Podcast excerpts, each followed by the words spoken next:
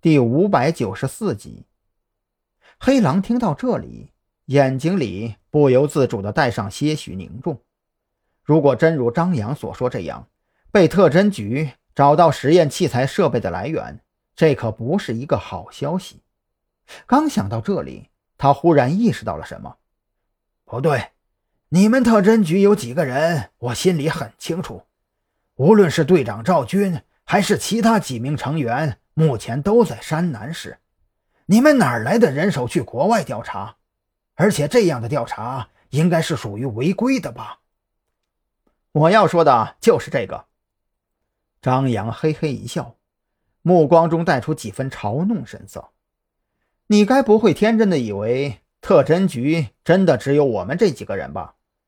特侦局在编制上是一个局级单位。可是赵军的职务是什么呀？队长，还要我继续往下说吗？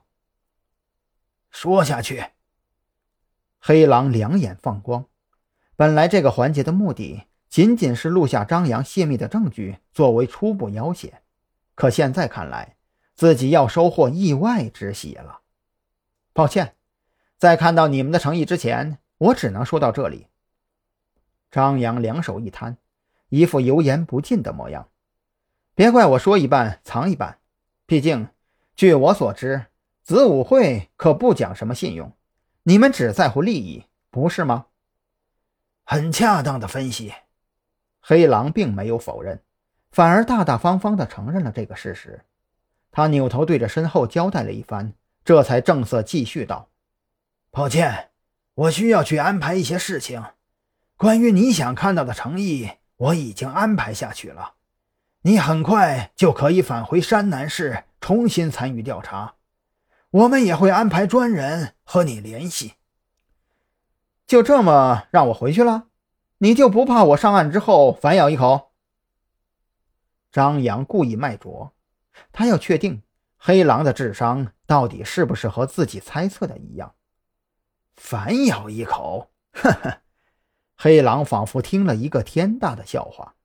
他从桌上拿起一个移动硬盘，在镜头面前晃了晃。你是个聪明人，就别装糊涂了。说出这些话之后，你觉得自己还有回头的余地吗？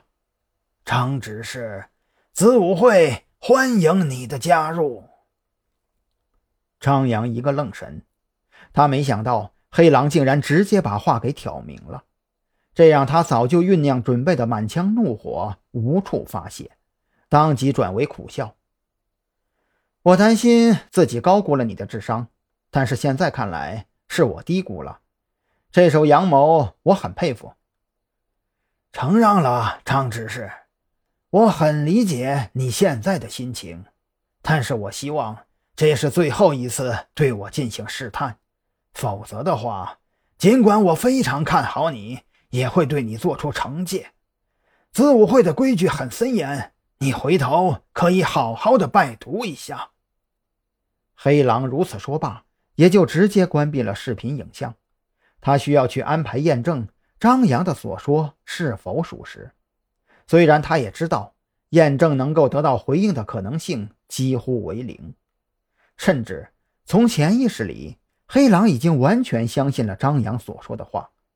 因为特殊案件侦办局的名头太具有欺骗性了，在国内，几乎所有的官方机构的名字都有着对应的等级和规定。就比如说，某某研究所和某某研究院的等级是完全不同的，局和队的区别更是天壤地别。也正是如此，黑狼当即推翻了之前子午会对特侦局的判断。什么只有一个行动队，是因为找不到足够的合适人才，全都是扯淡。国家机构想要找人填充，还不是分分钟的事情。